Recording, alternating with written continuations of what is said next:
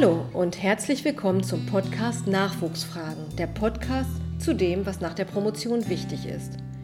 Ich bin Nadine Pippel und Gastgeberin der Nachwuchsfragen, die an der Graduiertenakademie der Leibniz-Uni Hannover produziert werden. In dieser Podcast-Reihe beantworten meine Gäste und ich imaginäre, aber immer wiederkehrende Fragen von Promovierenden und Promovierten. Was euch dann erwartet? Kurze Infos zu Qualifizierungswegen, Laufbahnmodellen und allem Wissenswerten rund um diese meist unwägbare Zeit zwischen Promotionsabschluss und der Erstberufung auf eine Professur. Also eine Art Handbuch, nur kürzer und für die Ohren. Für diese Folge habe ich eine Nachwuchsfrage aufgegriffen, die mir in den letzten Jahren immer wieder gestellt worden ist, die nach den Berufungsvoraussetzungen. Dazu gehören nicht nur die eher expliziten Punkte aus einer Stellenausschreibung für eine Professur, sondern auch die ja eher impliziten Voraussetzungen und natürlich auch deren Gewichtung. Zu diesem Thema haben wir, und hierüber freue ich mich wirklich ganz besonders, äh, Dr. Dieter Kuchenbrand gewinnen können. Frau Kuchenbrand ist freie Trainerin an deutschen Hochschulen und berät seit Jahren Wissenschaftlerinnen und Wissenschaftler auf ihrem Weg in der Akademie. Sie hat auch selbst eine Weile als Postdoktorandin gearbeitet und sich auf Professuren beworben. Schön, dass Sie da sind, Frau Kuchenbrand. Ja, vielen Dank für die Einladung. Ich freue mich sehr. Es geht also um die Frage heute, was grundlegend wichtig ist, um sich ja auf Professuren bewerben zu können, um also berufbar zu werden. Was können Sie aus Ihrer Erfahrung, Frau Kuchenbrand, dazu sagen? Mm, hier macht es, glaube ich, tatsächlich Sinn, sich erstmal zu vergegenwärtigen, wer denn eigentlich in so einer Berufungskommission sitzt. Also wer am Ende darüber entscheidet, ob sie durch das Nadelöhr-Berufungsverfahren erfolgreich durchkommen oder nicht. Weil sich dahinter natürlich ganz unterschiedliche Interessen und Blickwinkel verbergen. Zum einen sitzen in einer solchen Berufungskommission die Professorinnen und Professoren ähm, des Instituts, der Fakultät, an der sie sich ähm, bewerben. Meistens ähm, sind das so zwischen fünf bis sieben ProfessorInnen. Und wichtig ist hier nochmal zu wissen, das ist natürlich mit die wichtigste Statusgruppe in der Berufungskommission, da die in, immer die absolute Stimmenmehrheit in der Kommission haben. Aber sie sind nicht die einzigen stimmberechtigten Mitglieder. Wir haben meistens auch ein bis zwei VertreterInnen des wissenschaftlichen Mittelbaus, also der wissenschaftlichen Mitarbeiter und Mitarbeiterinnen. Und wir haben ein bis zwei Studierende in der Kommission, die also die Studierendenschaft vertreten. Und die finde ich deshalb nochmal besonders wichtig, weil ich in meiner Beratungstätigkeit, auch fürs Bewerben auf Professuren, ganz oft feststelle, dass die oft so ein bisschen vergessen werden. Aber die haben das gleiche Stimmrecht wie alle anderen in der Kommission. Und die haben natürlich ganz unterschiedliche Perspektiven auf die Bewerber und Bewerberinnen. Mhm.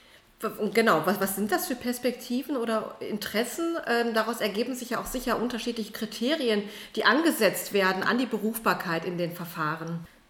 Ganz genau.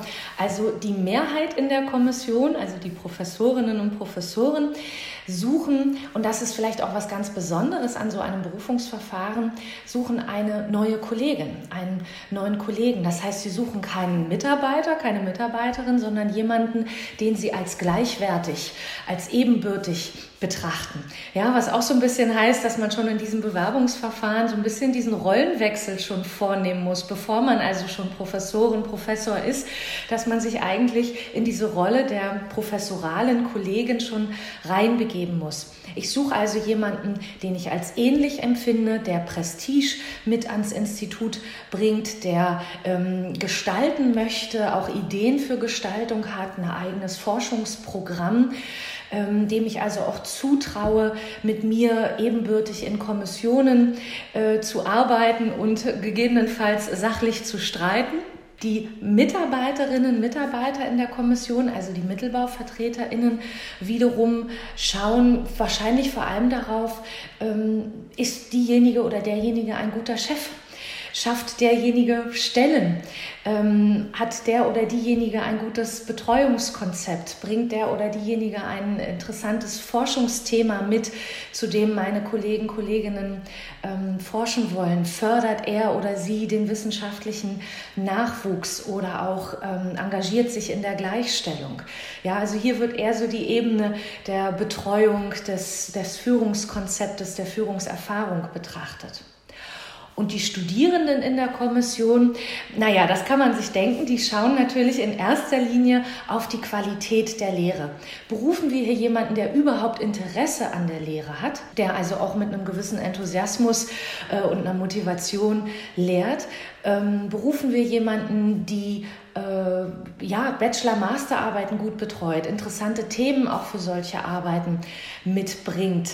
Und natürlich auch das Interesse der Studierenden besteht auch im Bereich der Nachwuchsförderung. Also ist das jemand, bei dem man potenziell auch später promovieren kann, beispielsweise. Ja, und Sie hören das vielleicht schon an diesen sehr unterschiedlichen Blickwinkeln, ergeben sich dann verschiedene Kriterien, die letztlich erfüllt sein müssen. Also ich habe meistens so eine Liste an, sagen wir mal, 13 Kriterien, mhm. ganz grob, ähm, die man so nacheinander abarbeiten kann. Mhm. Ja, 13 Kriterien, das ist schon eine ganze Menge. Sie meinen damit vermutlich das, was einige auch als ja, akademisches Karriereportfolio, akademisches Karriereprofil bezeichnen. Was gehört denn dazu? Ja, ganz genau. Ähm, also ich würde sagen, die wichtigsten Kriterien, oder fangen wir erstmal mit dem wichtigsten Kriterium an, das wissen natürlich auch ganz viele, sind die Publikationen. Auf die kommt es in allererster Linie an. Und im Hinblick auf die Publikationen ist es so ein bisschen fachabhängig, was hier eigentlich angeschaut wird. Über alle Fächer hinweg könnte man schon ganz generell sagen, dass im ersten Schritt erstmal nur gezählt wird. Also die Quantität. Haben Sie ausreichend viel oder haben Sie sehr viel ähm, publiziert? Wie viel das tatsächlich ist, ist ein Stück weit fachabhängig. Als ganz grobe Daumenregel könnte man sagen, dass von Ihnen erwartet wird, dass Sie im Durchschnitt als Postdoc etwa zwei substanzielle Publikationen pro Jahr herausbringen. Zwei substanzielle Publikationen meint als Erst- oder als Letztautorin, meint ähm, in einem beispielsweise in einem guten Journal, meint in der Regel Original Research Paper. Und da sind wir eigentlich auch schon beim zweiten Kriterium, mhm. was angeschaut wird. Das ist die Qualität der Publikationen. Und die Qualität, wie das gemessen wird, ist auch wieder sehr fachabhängig. Das kann der Impact-Faktor eines Journals sein. Klar, je höher, desto besser. Das kann der Verlag sein, in dem die Dissertation oder die Habilitationsschrift publiziert wurde oder das Sammelband und die HerausgeberInnen eines Sammelbandes. Ähm, also das wären so Aspekte in Bezug auf die Qualität. Und ein weiterer Aspekt, der letztlich mit der Qualität auch ein Stück weit zusammenhängt und der in den letzten Jahren immer wichtiger geworden ist, sind die Zitationen. Also es reicht nicht mehr zu publizieren, Sie müssen es auch noch publik machen, mhm. dass Sie publiziert haben und möglichst viele Kollegen und Kolleginnen für ihre Forschung äh, dahingehend interessieren, dass die sie auch zitieren. Es ist also mittlerweile auch ganz üblich, dass man Bewerbungen Bewerbungen, bei Bewerbungen seinen Hirschindex, den sogenannten Age-Index mit angibt. Ähm, da kann ich nur empfehlen, machen Sie es eben auch publik, dass Sie publiziert haben. Laden Sie Preprints Ihrer Publikationen bei ResearchGate hoch. Ähm, manche haben unter ihrer E-Mail-Signatur die letzten drei wichtigsten Publikationen zu stehen. Also machen Sie es besonders sichtbar, weil das erhöht natürlich die Chance, dass Ihre Publikationen gefunden, gesehen und zitiert werden. Mm, vielleicht noch ganz kurz in Bezug auf die Geisteswissenschaften, weil die da nochmal so eine besondere Stellung, was die Publikation betrifft, auch einnehmen. Anders als in anderen Fachkulturen ist es in den Geisteswissenschaften auch noch ganz wichtig, dass man seine zwei Bücher äh, publiziert hat. Also ähm, das Promotionsbuch und dann in der Regel aus der Postdoc-Zeit noch ein zweites Buch. Das ist für W2 und W3-Berufungen doch ganz oft ein Muss. Ja. Neben den Publikationen ist ein zweites Kriterium, ich würde sagen, mittlerweile genauso wichtig, wenn nicht manchmal sogar wichtiger. Und das ist das liebe Geld, also Drittmittel einwerben. Mhm. Das ähm, wird in allen Fachkulturen immer wichtiger. Und hier ist mir ganz besonders wichtig, nochmal deutlich zu machen, dass es ganz wichtig ist, dass es wirklich Ihr Geld ist. Also was ja oft in der Postdoc-Phase passiert, ist, dass man an vielen Drittmittelanträgen mitwirkt oder sie vielleicht sogar federführend schreibt, aber am Ende nicht als Antragstellerin und als Antragsteller auf dem äh, Drittmittelprojekt auftaucht. das ist zwar eine wertvolle Erfahrung, bringt ihnen aber am Ende nicht so viel, weil am Ende zählt, wie viel Geld sie tatsächlich eingeworben haben. Ja, das heißt, setzen Sie auf Drittmittelformate, wo Sie als Postdoc überhaupt als Antragstellerin auftauchen können und machen, stellen Sie sicher, dass das sozusagen Ihre Mittel sind, die Sie potenziell dann später auch transferieren können an eine andere Universität, an der Sie dann beispielsweise ähm, berufen werden. Wichtig ist hier vielleicht auch nochmal zu betonen, nicht jedes Geld, das man bekommt, ist Drittmittel. Also interne Fördermittel seitens der Universität, Stipendien sind keine Drittmittel. Daher setzen Sie wirklich auch auf Mittel, die von außen aufs Konto der Universität fließen. Jetzt mal mhm. als ganz einfache ja. Daumenregel. Mhm. Erst dann können wir von Drittmitteln sprechen. Mein Tipp ist, ganz früh in der frühen Postdoc-Phase oder vielleicht sogar schon am Ende der Promotionsphase verschaffen Sie sich einen Überblick darüber, was sie denn überhaupt einwerben können und an welcher Stufe ihrer Karriere, also beispielsweise direkt am Ende der Promotion das Walter Benjamin Programm von der DFG oder DFG eigene Stelle Sachbeihilfe, EU-Fördermittel. Verschaffen Sie sich einen Überblick, nutzen Sie die Beratungsangebote der Universität, also etwa im Referat für Forschungsförderung werden Beratungsangebote gemacht. Was können Sie eigentlich beantragen? Sie werden bei der Beantragung auch unterstützt und begleitet. Und ich kann wirklich nur empfehlen, nutzen Sie all diese Angebote. Sie müssen nicht ganz alleine sich durch den Drittmitteldschungel durchquälen. Ja. Und ich würde wirklich mir da frühzeitig einen Überblick verschaffen und frühzeitig beginnen. Also ganz allgemein, so als Daumenregel, wenn wir uns die Förderquoten beispielsweise bei der Sachbeihilfe bei der DFG betrachten, die liegen so je nach Fach um die 35 Prozent Erfolgsquote. Das heißt, schreib drei Anträge, krieg einen gefördert, ganz mhm. statistisch betrachtet. Sagt einem auch, im Prinzip ist man permanent irgendwie dabei, Drittmittelanträge ja. zu schreiben. Ja, ja. ja. Mhm. Also ich würde da keine langen Lücken mhm. entstehen lassen. Mhm. Genau.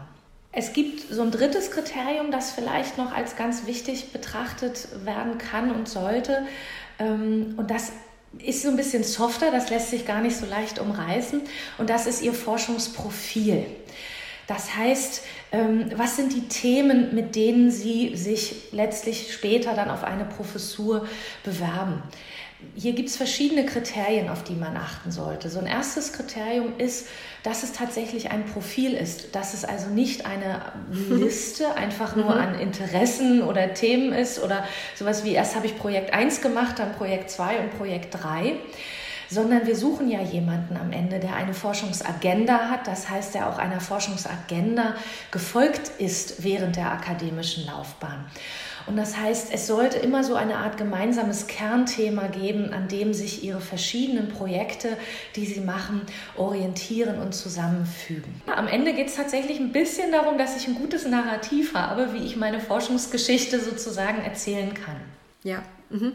Beim Forschungsprofil werden letztlich noch vielleicht so zwei, drei weitere Aspekte betrachtet. Der eine Aspekt ist natürlich, wie innovativ ist sozusagen ihr Forschungsthema.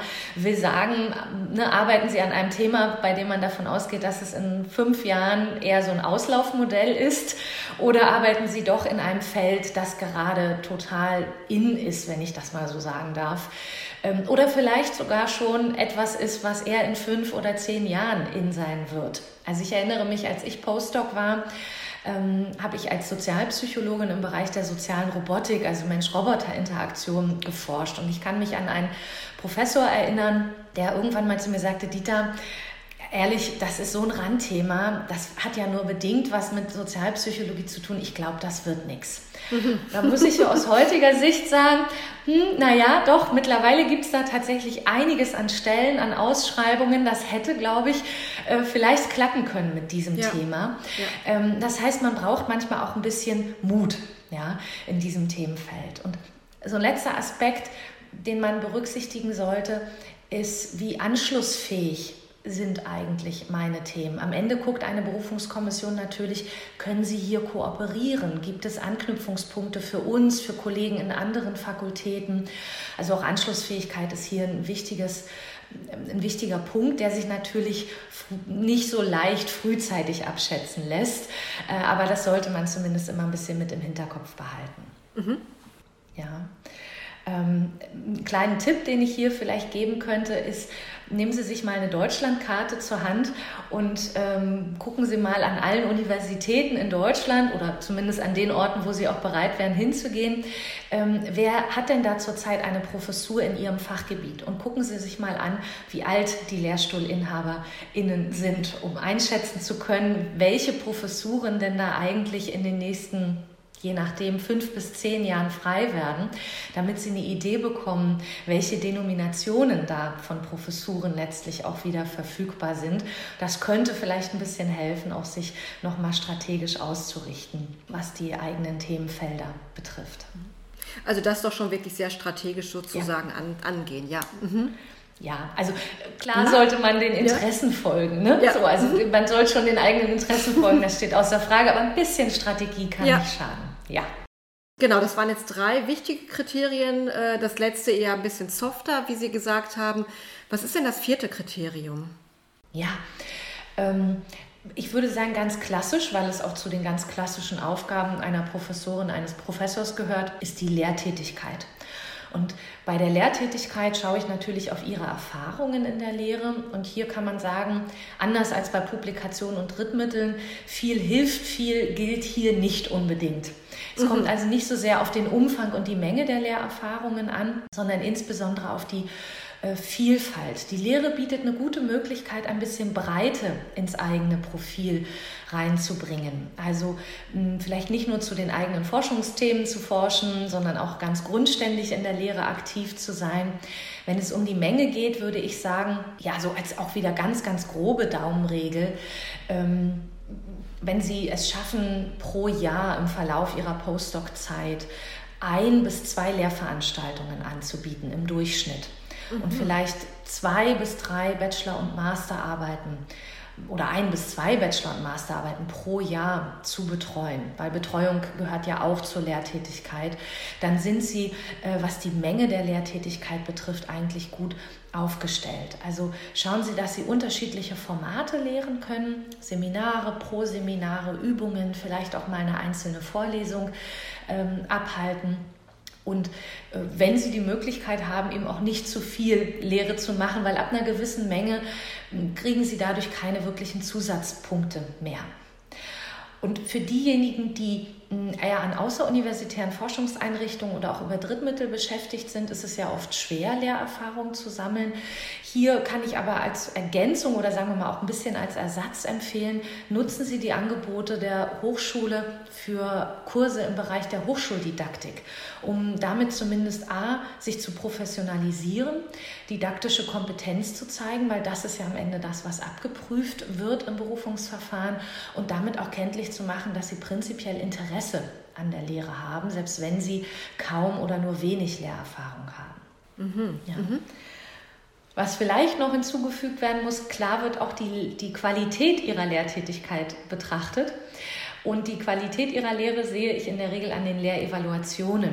Und die gehören standardmäßig auch zu den Bewerbungsunterlagen für eine Professur. Stellen Sie also A sicher, dass Ihre Lehrveranstaltungen evaluiert werden, bemühen Sie sich darum und seien Sie nett zu Ihren Studierenden, weil natürlich sollten die Lehrevaluationen auch möglichst positiv sein, damit sie auch, sagen wir mal, bewerbungsfähig sozusagen sind. Ja. Mhm.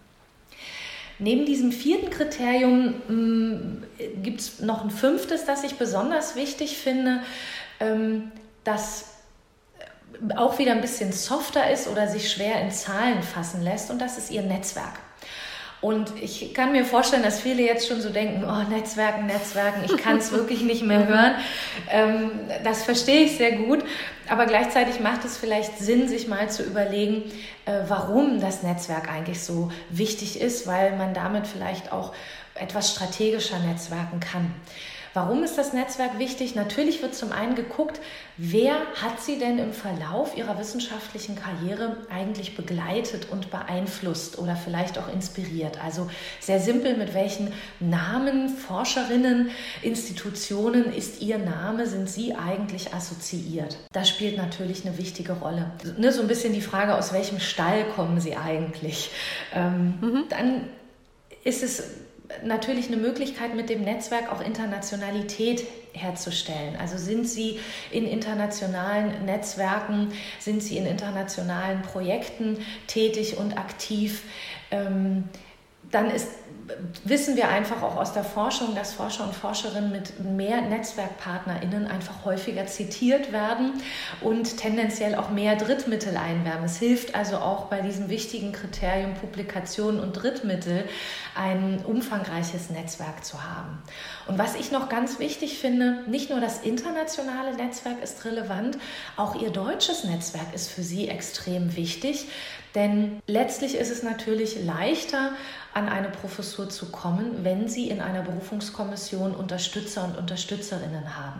Was eine Berufungskommission üblicherweise macht am Anfang, ist, die öffnen ihre Bewerbungsunterlagen und implizit oder explizit wird die Frage gestellt, ähm, kennst du die? Oder kennst du den? Und wenn niemand in der Kommission sagt, ja, die kenne ich von da und da oder die kommt doch von dem und dem, äh, dann sind die Chancen nicht null, aber sie sind doch etwas geringer. Daher empfehle ich wirklich auch, achten Sie auf Ihr Netzwerk in Deutschland bis hin zu, dass Sie auch Konferenzen in Deutschland besuchen, um hier in Deutschland sichtbar zu sein, ähm, weil das letztlich sich auch auf das Verhalten der Berufungskommission auswirken kann. Und für diejenigen, die jetzt schon so ein bisschen angenervt sind vom Thema Netzwerk, vielleicht auch weil Netzwerk was ist, was ihnen so ein bisschen schwer fällt, vielleicht ein Tipp, den ich mal bekommen habe, weil mir, für mich war das Thema Netzwerken auch eher so eine Problembaustelle und mir sagte mal ein Kollege, Dieter, wenn du zu einer Konferenz gehst, nimm dir vor, mit zwei neuen Kontakten zurückzukommen. Und Ach, diesen Tipp fand ich, ja. ja genau, das fand ich total hilfreich, weil das war handhabbar. Ich musste nicht mehr wie von der Tarantel gestochen über die Konferenzflure laufen und gucken, ob ich jetzt irgendwie jemanden kennenlerne, sondern mhm. das fühlte sich sehr händelbar an und ähm, hat sich für mich wirklich als sehr hilfreich ähm, herausgestellt. Genau.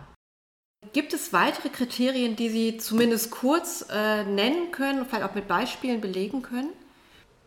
Ja, also die Liste ließe sich jetzt natürlich unendlich noch fortsetzen, aber ähm, so zu den noch zentralen Kriterien gehört etwas, was auch ganz gut zum Thema Netzwerk passt und das ist das Stichwort Mobilität.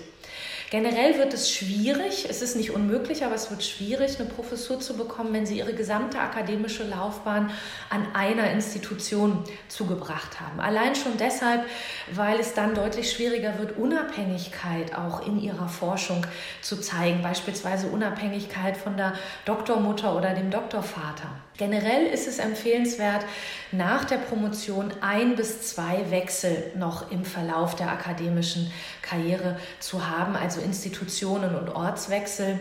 Ähm, sei es im Ausland, ein Auslandsaufenthalt wird immer sehr, sehr gerne gesehen, ein Auslandspostdoc ist aber heute kein Muss mehr. Also hier ist eher das Stichwort Internationalität, was ich schon erwähnt hatte, und das Eingebundensein in internationale Aktivitäten, Netzwerke, Projekte ähm, sehr wichtig. Das heißt, man kann das schon ein bisschen ausgleichen. Man muss also nicht mehr zwangsläufig ins Ausland gehen. Also ein bis zwei Wechsel, Mobilität wäre ein Kriterium. Letztlich ein bisschen auch mit Mobilität assoziiert wäre ein siebtes Kriterium zu nennen und das ist Ihre Vortragstätigkeit auf Konferenzen. Hier ist es nicht so, dass man jetzt ihre Vorträge durchzählt und sagt so, okay, es müssen mindestens 40 Vorträge gewesen sein. Ähm, hier zählt eher, dass sie es überhaupt gemacht haben. Konferenzvorträge sind einfach insgesamt sehr wichtig, um in der Community sichtbar zu sein. Und es hilft natürlich enorm beim Netzwerken. Verbringen Sie nicht zu viel Zeit damit. Also mein Tipp wäre auch hier als ganz grobe Daumenregel zwei bis maximal drei Vorträge auf Konferenzen pro Jahr, mhm. zwei davon vielleicht international, einer national. Damit wären Sie ähm, im Verlauf eigentlich sehr gut aufgestellt. Und was noch hinzukommt und eigentlich sogar noch wichtiger ist als die klassischen Konferenzvorträge, sind die sogenannten eingeladenen Vorträge, die üblicherweise auch ähm, im CV als extra Kategorie gelistet werden. Das meint jetzt, natürlich irgendwie die, die Keynotes auf Konferenzen, aber gar nicht zwangsläufig, weil das kommt ja doch erst später oft im Verlauf der Karriere. Aber auch eingeladene Vorträge auf Kolloquien an anderen Universitäten äh, von Kollegen und Kolleginnen für bestimmte Workshops beispielsweise. Ähm, das ist etwas, was einer Kommission und auch anderen zeigt, dass ihre Community Interesse an ihrer Arbeit hat und sie rezipiert. Und wenn Sie jetzt fragen, ja, wie komme ich denn jetzt wo an eingeladene Vorträge, wäre mein Tipp, laden Sie selber mal jemanden ein, zum Beispiel in Ihr Kolloquium an, ans Institut. Das mündet ganz häufig in einer Gegeneinladung. ja. ja. Genau, also man kann das schon auch ein bisschen aktiv mhm. beeinflussen. Mm, ein achtes Kriterium wäre etwas, das ich so Academic Services nennen würde. Dazu, darunter fällt die Begutachtung beispielsweise von ähm, Artikeln oder auch von Conference Abstracts, also die klassische Reviewer-Tätigkeit oder auch die Begutachtung von Drittmittelanträgen. Ähm, man kann unter die Academic Services auch die Organisation oder Mitorganisation von Workshops und Konferenzen listen oder irgendwie im, im, im Board vom, vom Organizational Team äh, oder Committee äh, von einer Konferenz sein. Das ist auch deshalb so, ähm, sagen wir mal, noch strategisch super hilfreich, weil wenn Sie mal so eine Konferenz mitorganisieren, dann sind Sie plötzlich extrem sichtbar, weil plötzlich alle Welt irgendwie ihre E-Mails im Postfach hat, ja, also ihren mhm. Namen permanent sieht. Ähm, das würde darunter fallen. Was die Reviewer-Tätigkeit betrifft, würde ich mich nicht stressen weil das passiert automatisch. Sobald Sie selber publizieren in äh, Peer-Reviewed Journals, werden Sie irgendwann auch automatisch als Reviewer und Reviewerin sozusagen angefragt. Ähm, da muss man also erstmal gar nicht so proaktiv sein. Und damit zusammenhängt ist vielleicht noch ein weiteres Kriterium zu nennen und das ist die akademische Selbstverwaltung. Das nenne ich gerne Lückenkriterium, weil wenn sie es gemacht haben und es steht in ihrem CV, dann wird da in der Regel nicht mehr groß drüber gesprochen. Also mhm. sei es, dass sie in der Gleichstellung aktiv waren als Gleichstellungsbeauftragte, dass sie in der Berufungskommission als Mittelbauvertreter oder Vertreterin aktiv waren. Das wären mal so zwei Beispiele. Übrigens, in der Berufungskommission sein ist eigentlich eines der besten Committees, in die man gehen kann, weil nirgendwo anders können sie so gut lernen, wie dieses ganze Prozedere funktioniert mhm. und wie Kommissionen um Bewerber und Bewerberinnen ringen als dort. Ähm, ich, wenn es nicht im CV ist, dann wird es plötzlich ein ganz wichtiges Kriterium. Ne? Also dann ist es plötzlich so eine Lücke. Das heißt, ich würde empfehlen, eins, zwei, vielleicht dreimal in Gremien aktiv gewesen zu sein an der Uni. Damit haben Sie das Kriterium voll und ganz erfüllt.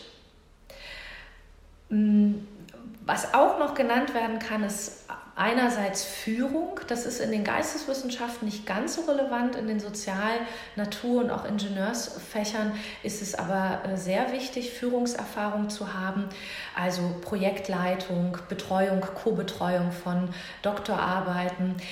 Letztlich, das muss man sich nochmal vor Augen führen, konkurrieren sie in vielen Fachgebieten heute mit Leuten, die eine eigene Nachwuchsgruppe, also eine Emmy Noether Gruppe oder ein ERC Starting Grant eingeworben haben und damit schon ein eigenes Team geleitet haben. Und damit werden natürlich Führungserfahrungen auch immer ähm, wichtiger.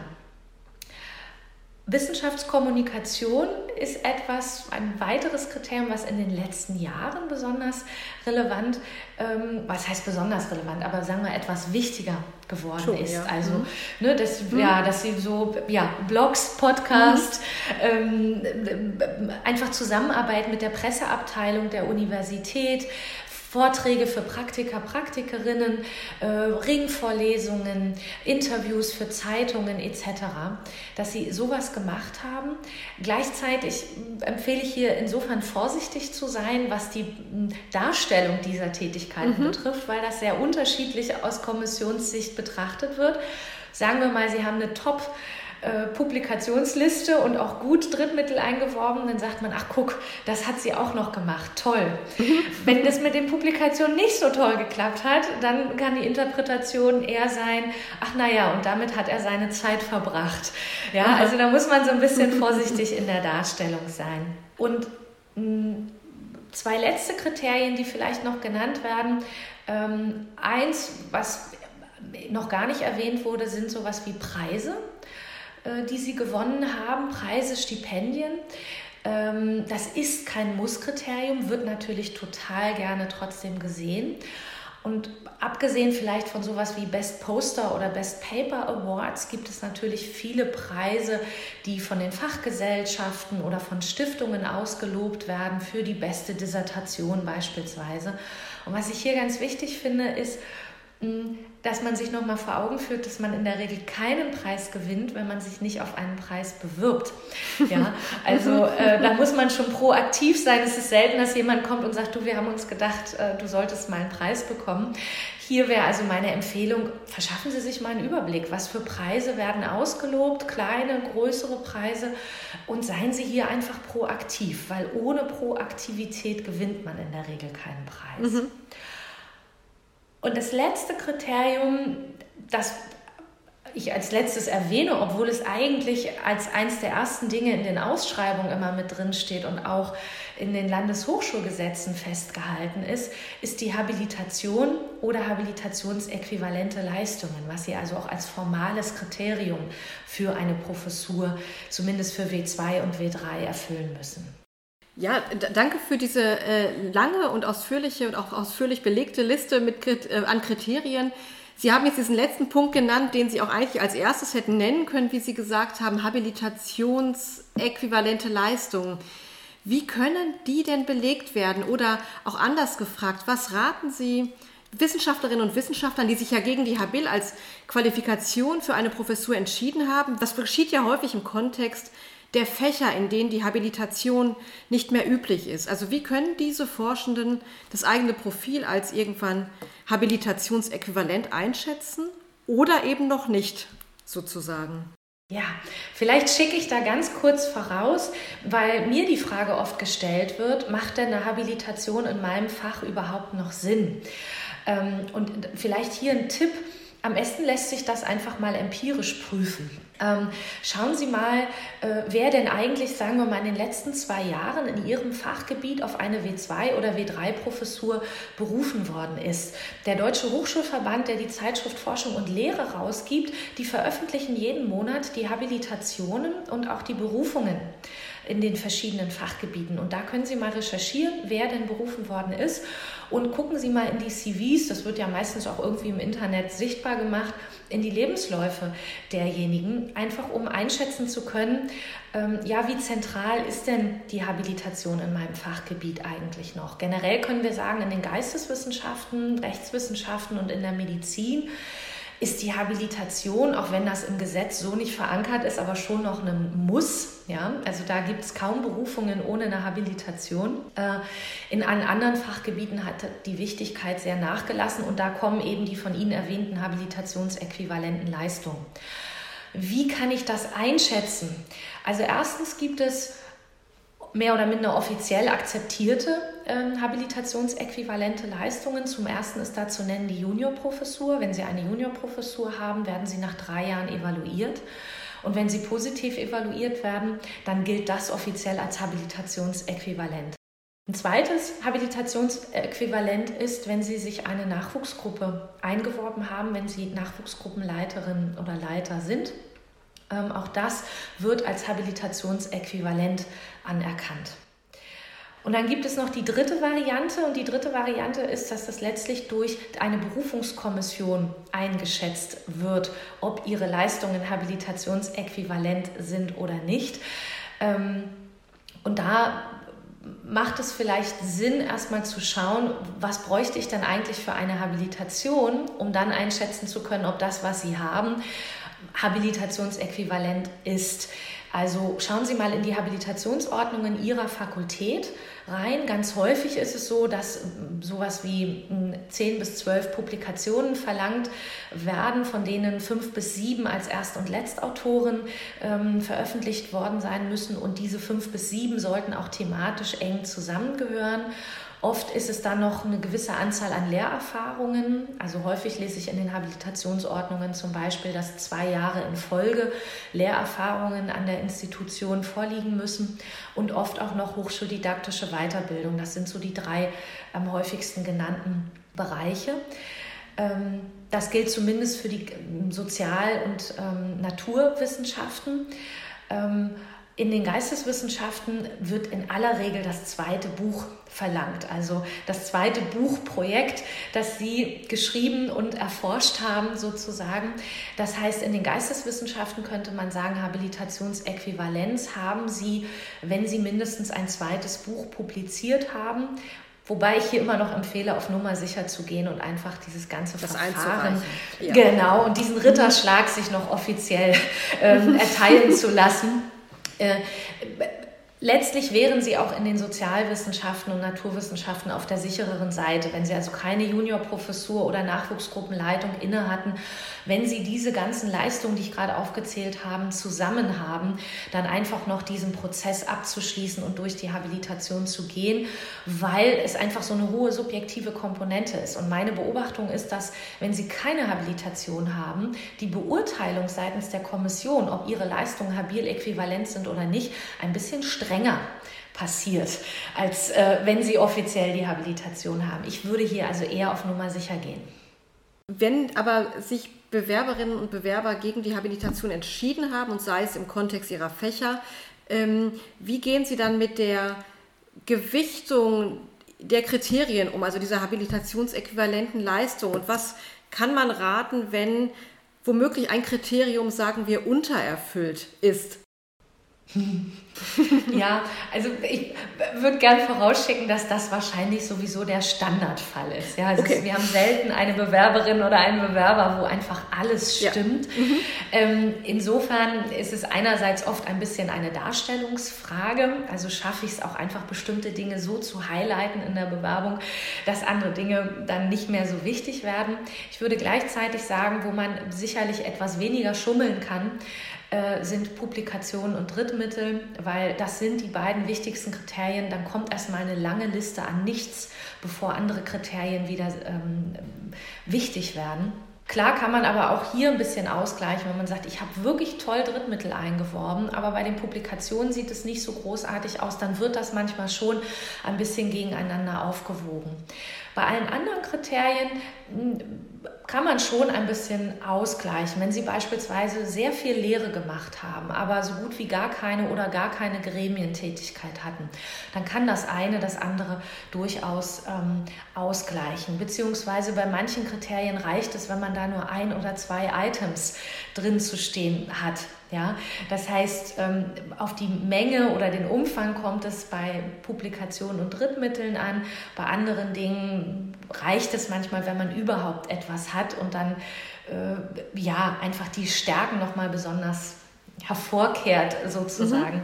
Mhm. Mhm. Äh, und eher bei der Zukunftsvision, also wenn man so beim Bewerben auf die mhm. Zukunftsvision eingeht, da dann bestimmte Dinge nochmal betont, die man künftig machen möchte, womit man dann so Lücken ein bisschen ausgleichen kann. Ähm, um zum Abschluss zu kommen, ich glaube, wir könnten hier noch sehr lange weiterreden. Äh, ich hätte aber eine letzte Frage an Sie. Was würden Sie Wissenschaftlerinnen und Wissenschaftlern raten, die sich auf den wissenschaftlichen Weg machen? Was ich, glaube ich, ganz wichtig finde, ich weiß nicht, ob die Zuhörerinnen und Zuhörer jetzt ein bisschen erschlagen sind von dieser langen Liste an Kriterien. Ähm, was ich ganz wichtig finde, ist diesen, diese, Laufbahn wirklich als Prozess zu begleiten es, ähm, oder zu betrachten. Es geht nicht darum, dass man all diese Kriterien innerhalb von ein oder zwei Jahren erfüllt. Das ist ja, ja auch völlig unmöglich. Ne, wir reden hier ja über einen Zeitraum von fünf, sieben, teilweise zehn Jahren. Daher ist meine Empfehlung, haben Sie erstens eine hohe Bewusstheit über diese Kriterien. Ähm, ich stelle oft in der Beratung fest, dass ganz viele erst fünf, sechs Jahre Postdoc machen und dann merken, ups, ne, ich habe ich hab gar nicht darauf geachtet, dass ich ja zum Beispiel auch Drittmittel einwerben muss, weil ich hatte ja so eine tolle Haushaltsstelle für sechs Jahre, da musste ich ja gar nicht einwerben und jetzt fehlt mir das gerade. Und ich glaube, je frühzeitiger man eine hohe Klarheit darüber hat, was erreicht werden muss, ähm, desto besser lässt es sich auch Jahr für Jahr planen. Und meine Empfehlung ist wirklich, beobachten Sie Ihr Profil jedes Jahr. Machen Sie sich eine Liste dieser Kriterien, nehmen Sie sich fürs nächste Jahr vor, was müsste da eigentlich passieren und betrachten Sie dann am Ende des Jahres, was ist davon äh, passiert, sodass Sie sich fürs nächste Jahr auch wieder ein bisschen strategisch ausrichten können. Der Spaß soll natürlich nicht verloren gehen, aber ein bisschen Strategie, mhm. ähm, was als nächstes kommen sollte, würde ich empfehlen. Ähm, also nicht blauäugig rangehen, sondern ein bisschen geplanter und gezielter. Natürlich lässt sich nicht alles planen, aber doch ausrichten. Und ich würde auch empfehlen, wenn Sie Ihr Profil beobachten und sich da ein oder zwei Jahre in Folge so gar nichts bewegt hat, also substanziell in Sachen Publikationen, Lehre, Drittmittel nichts passiert ist, nach zwei Jahren macht es Sinn, sich zu überlegen, ob Sie auch eine Alternative in Betracht ziehen können, sich frühzeitig auch mit Alternativen auseinandersetzen, um auch einfach ein besseres Sicherheitsgefühl zu bekommen. Die Lage von Promovierten auf dem außerakademischen Markt ist wirklich hervorragend und sich da schon mal zu orientieren, was könnte mir auch noch Spaß machen und was bräuchte ich dafür, um sich frühzeitig auch vorzubereiten und nach zwei, drei Jahren, wenn Sie merken, es passiert hier nichts dann ist es schwierig, das noch auszugleichen und konkurrenzfähig zu bleiben. Und dann ist es vielleicht ein guter Moment, auch einfach eine Entscheidung zu treffen, außerakademisch eine Karriere anzustreben. Ähm, ich habe heute wirklich viel gelernt, auch wenn ich ein paar Dinge schon wusste. Äh, Frau Kuchenbrand, Sie haben sehr viel Einblicke, ähm, Insider-Tipps ähm, gegeben. Ein wirklich großes Dankeschön an Sie, Frau Kuchenbrand. Ich bedanke mich auch, hat mir viel Spaß gemacht. Prima. Äh, auch an die Zuhörer äh, herzliches Dankeschön fürs Zuhören. Ich hoffe, es hat auch äh, euch gefallen. Ich würde sagen, bis zum nächsten Mal.